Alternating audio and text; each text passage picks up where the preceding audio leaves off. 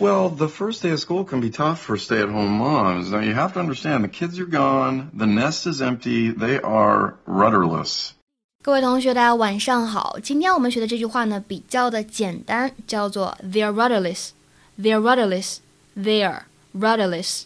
什么意思呢？他们手足无措。Rudder 本意指的是哎开船的这个舵，后面呢加上了否定前缀 less。Rudderless 表示的什么意思啊？没有舵的。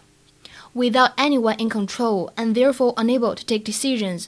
日常生活当中呢，当然经常用的是它的引申义，指的就是哎无法做决定的、没有主见的、手足无措的、不知道该怎么办的。